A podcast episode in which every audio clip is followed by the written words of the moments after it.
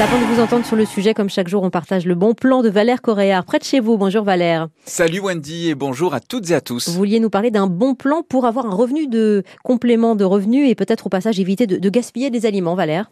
Exactement, en revendant les surplus de votre potager, tout simplement. En fait, le principe, il est simple. J'y ai repensé ce week-end quand j'ai vu que mes plants d'artichaut allaient être très, très, très généreux.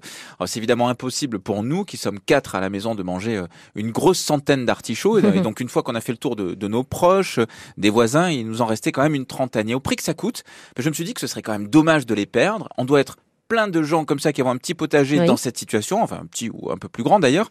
Et bien sûr, eh ben, cette expérience, on peut l'appliquer sur tous les fruits et légumes de notre potager. Alors, il existe des sites internet qui facilitent la mise en relation des, de consommateurs qui cherchent des produits frais de qualité pas trop chers et des producteurs particuliers. Ça existe ça? Oui, c'est vrai, vous avez raison. Ils sont parfois locaux d'ailleurs, comme oli-local.com ou nationaux comme le potiron.fr, ça vient du jardin.com ou encore fruitandfood.fr. Donc vraiment, si vous avez du rab, mm. n'attendez pas que ça se gâche, anticipez, essayez de revendre votre récolte, ou en tout cas pensez, si vous ne voulez pas la revendre, à des personnes à qui vous pourriez la donner euh, dans le contexte d'inflation qu'on connaît. Ça rendra sûrement service. Hein. Alors est-ce légal de revendre d'ailleurs les surplus de son potager?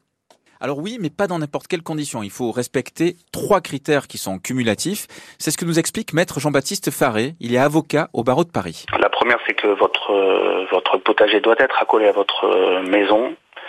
La deuxième condition est que ce potager ne doit pas dépasser une surface totale de 500 mètres carrés. Et enfin, que la vente de légumes euh, et de fruits euh, ne constitue pas votre euh, activité principale. Le caractère principal de l'activité étant apprécié au vu des revenus générés par l'activité. Donc dès lors que cette activité de revente de légumes ne génère pas plus de revenus que votre activité principale et qu'elle reste accessoire, euh, c'est tout à fait légal. Et une deuxième question se pose, hein. si ces revenus d'appoint sont légaux, est-ce qu'on doit les déclarer au fisc? En d'autres termes, est-ce qu'on va payer des impôts dessus? Maître Faré nous répond. Alors, il s'agit d'une des, rares activités euh, qui ne soit pas imposée euh, en France.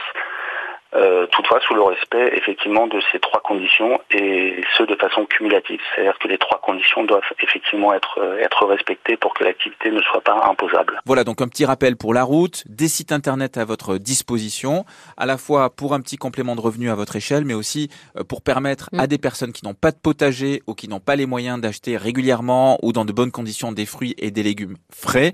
C'est lepotiron.fr, ça vient du jardin.com ou encore fruitandfood.fr et au passage c'est quand même un geste anti-gaspi. Donc, ça coche toutes les cases. Et on met tout ça sur la page francebleu.fr, la page de la chronique de Valère Coréard face à la vie chère. Vous qui retrouvez Valère au quotidien dans Ma France, 13h36. Ma France face à la vie chère. La minute de Valère Coréard à retrouver sur francebleu.fr.